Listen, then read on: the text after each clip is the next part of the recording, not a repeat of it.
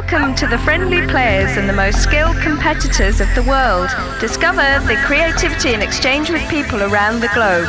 In this stadium, get into Trackmania, Nations Electronic Sport World Cup.